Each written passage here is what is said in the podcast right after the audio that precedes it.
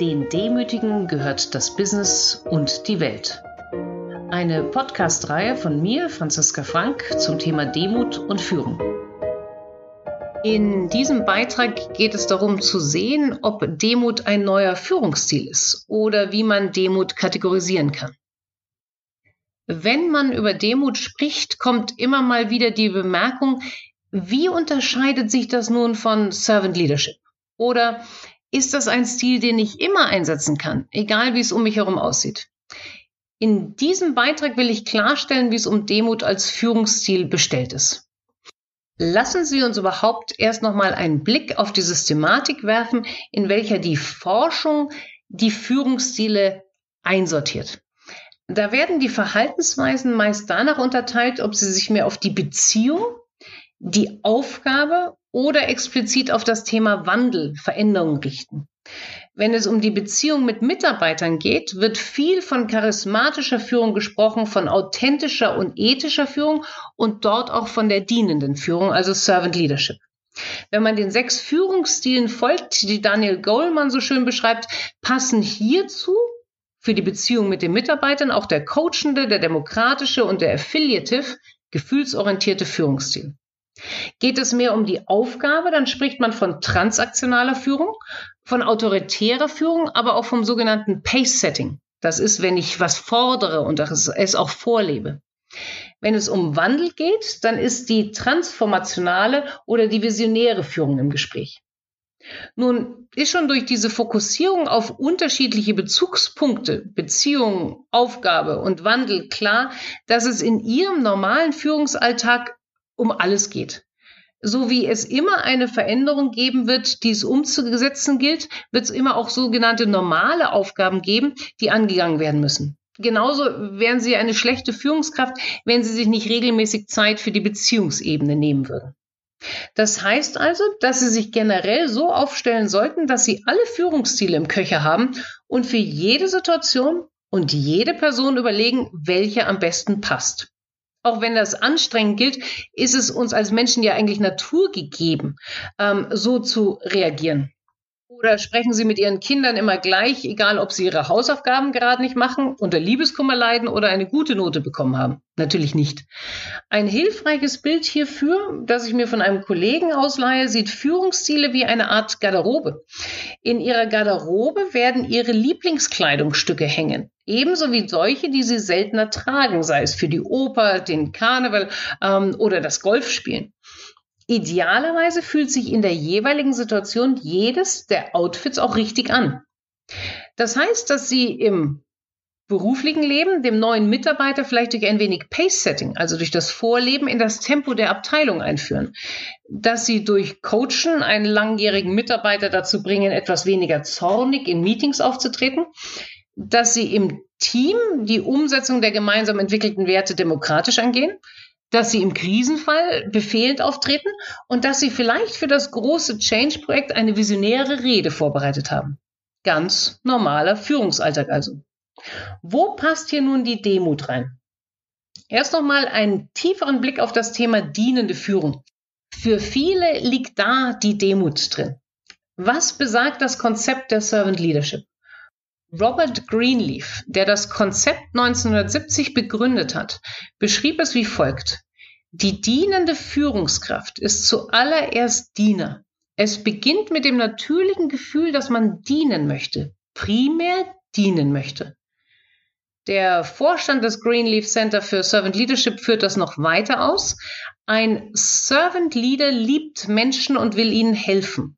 Die Mission einer dienenden Führungskraft ist daher, die Bedürfnisse anderer zu identifizieren und zu versuchen, diese zu befriedigen. Das ist für viele Führungskräfte harter Tobak. Nach dieser Definition fallen zum einen die Interessen der Organisation hinten runter, als auch die Verantwortung gegenüber dem eigenen Leben. Denn wenn es nur um die Mitarbeiter geht, wo steht dann der Kunde? Wo das Unternehmen mit seinen Visionen und Zielen und wenn es nur um die Mitarbeiter geht, wo steht die Führungskraft selbst mit ihren Talenten, Fähigkeiten und Visionen? Mit den Jahren ist der Begriff Servant Leadership aber dennoch sehr, sehr hilfreich geworden, weil er außerhalb der Forschung tatsächlich eine erweiterte Bedeutung angenommen hat, die ihn sehr nahe an die Demut führt. Für viele steht hinter dienender Führung die Wahrnehmung, dass man eine Aufgabe übernommen hat, die das Beste für das Unternehmen und die Mitarbeiter will. Das heißt, der Fokus ist in der Tat weniger auf der eigenen Person als auf dem, was man für die Rolle zu leisten hat. Dennoch verschwindet die Person nie ganz aus dem Blickfeld, weil sie eben auch mitdefinieren kann, was für die Organisation und die Kunden relevant ist und weil man ja auch Demut vor seinem eigenen Leben haben kann und soll vor den eigenen Talenten und Fähigkeiten. Jetzt nochmal zurück zu Demut als Führungsziel. Es gab eine Zeit lang in der Forschung einen Disput, wo genau sich Demut unter den Führungszielen einzureihen hat.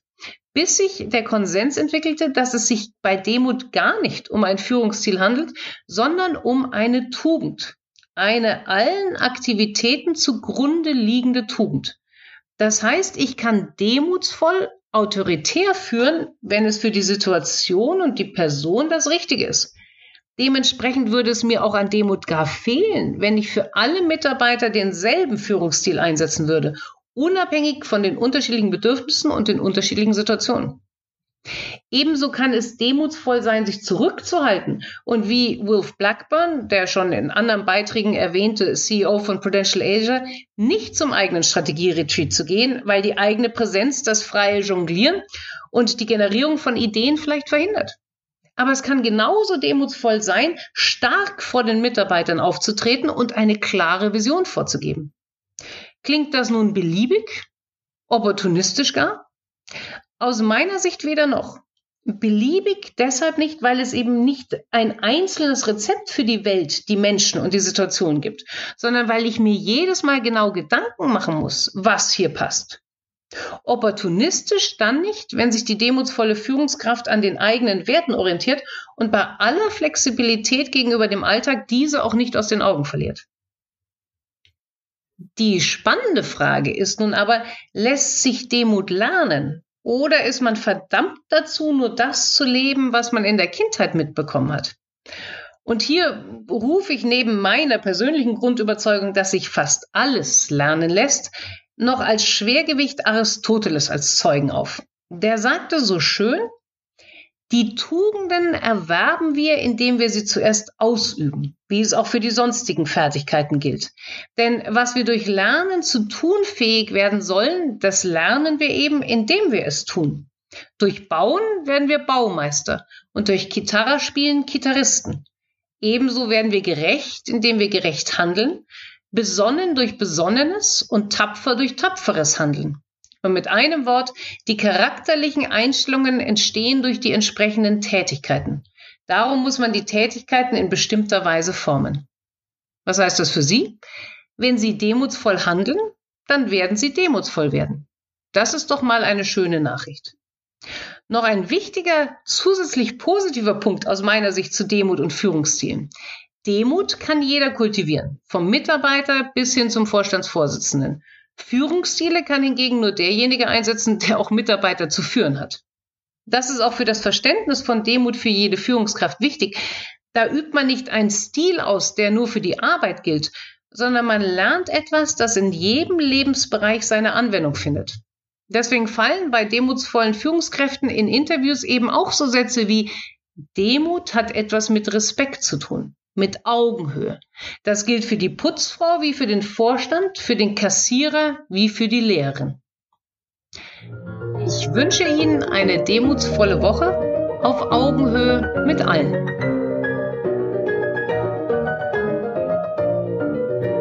Mehr zum Thema in meinen Blogs und im bei Springer Gabler erschienenen Buch Mit Demut zum Erfolg.